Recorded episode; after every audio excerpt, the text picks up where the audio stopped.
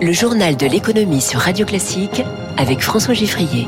Tous les matins, Radio Classique passe l'économie au scanner. Trois titres ce vendredi. Tremblay, GAFA, la Commission européenne arrive. Trépigné, consommateur du Black Friday, votre colis FedEx arrive. Et puis ranger gobelets et, et chips, salariés français, le nouveau protocole sanitaire en entreprise arrive. Dans cinq minutes, le Focus Eco, Olivier Gantois, président de l'Union française des industries pétrolières, au micro de Radio Classique à 6h45.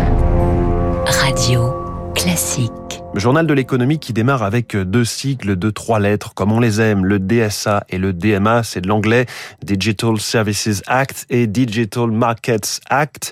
Deux textes adoptés, adoptés hier en Conseil de l'Union européenne face aux géants du numérique. Alors, quand ça paraît compliqué, on appelle Eric Mauban. Bonjour Eric. Bonjour François, bonjour à tous. Pour résumer, c'est plus de protection des consommateurs et plus de régulation. Exactement. Commençons par le DSA. C'est un règlement applicable à tout intermédiaire en ligne il vise à imposer de nouvelles obligations, responsabilités par rapport au contenu qu'il héberge.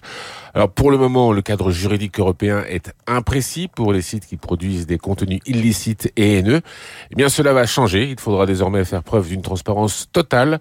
Les intermédiaires devront rendre des comptes. Par exemple, les consommateurs seront en mesure d'identifier et de comprendre pourquoi des contenus qu'ils n'ont pas sollicités leur sont présentés.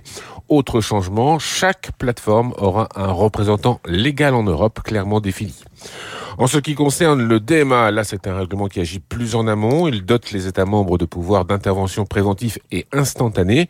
Les plateformes ne pourront plus faire jouer une auto-préférence, c'est-à-dire mettre en avant leur propre service. Il s'agit de rétablir une concurrence saine et effective entre les différents acteurs du marché et gare à ceux qui seront pris en défaut. Les sanctions seront graduées et proportionnées. Elles pourront aller de la simple amende à une séparation des différentes activités de la plateforme. Merci Eric Mauban. Dispositif visant la défense des consommateurs, cette proposition de loi permettant de changer d'assurance emprunteur à tout moment. Elle a franchi une première étape parlementaire avec son adoption hier à l'Assemblée nationale. On la surnomme la gendarme des télécoms, l'ARCEP, autorité de régulation du secteur. Sa présidente, Laure de la Rodière, hausse le ton contre les opérateurs qui déploient la fibre optique pour le compte des euh, SFR Orange, Bouygues et Free. C'est ce matin à lire dans les échos. Je reçois un nombre incalculable de courriers de réclamation, dit-elle, évoquant les portes des armoires de rue fracturées ou fermées avec du scotch, des cordons de fibre emmêlés ou encore des déconnexions sauvages, elle n'exclut pas des sanctions. Le Black Friday, c'est aujourd'hui et ce n'est pas un scoop pour vous, sauf si vous êtes passé dans un trou noir sans aucune publicité. Nous sommes bien au cœur de la période euh, la plus importante de l'année euh, pour le commerce et donc l'acheminement des colis. Nous allons ce matin à Roissy, au bord de l'aéroport, dans l'un des plus grands hubs d'Europe. Les employés de FedEx se mobilise pour traiter des montagnes de paquets venus du monde entier. Elodie Wilfried est entrée dans les coulisses de cette fourmilière pour Radio Classique. Sur le tarmac, un avion de fret vient d'arriver de Milan. Pas de temps à perdre, une quinzaine de manutentionnaires s'activent aussitôt aux abords de l'appareil. Dans le monde de la livraison, le maître mot, c'est bien la rapidité, rappelle Julien Ducou, directeur général du hub FedEx de Roissy. Tous les compartiments de l'avion vont être déchargés en même temps. C'est-à-dire qu'en moins de 40 minutes, l'avion sera vide. Les colis qui sont déchargés de cet avion vont tous repartir dans les quelques heures. Il y a très probablement des Français qui attendent certains de ces colis et qui seront livrés demain matin. Pour tenir la cadence en cette période de pic, l'entreprise a recruté 400 employés supplémentaires. Ils se à un rythme soutenu toute la nuit, car la demande est exponentielle. La conjugaison de la pandémie avec l'accroissement du e-commerce, plus les paires de fêtes de fin d'année, font que cette année, entre euh, novembre et décembre, nous estimons 100 millions de colis supplémentaires par rapport à l'année dernière sur l'ensemble du réseau mondial. Pour les paquets fraîchement arrivés, direction un immense entrepôt flambant neuf, 27 000 mètres carrés où 6 km de lignes automatisées tournent à plein régime, une chorégraphie millimétrée. Le colis, lorsqu'il est déchargé du conteneur et qu'il va ensuite monter sur les structures de tri, va mettre entre 1 et 5 minutes à l'intérieur de la structure. 5 minutes pour aller à l'autre bout du monde, oui. Une organisation rodée qui permet aujourd'hui de traiter jusqu'à 38 000 colis par heure. Un reportage radio classique d'Elodie Wilfried. On en parlait dans le journal de 6h30, les annonces sanitaires du gouvernement.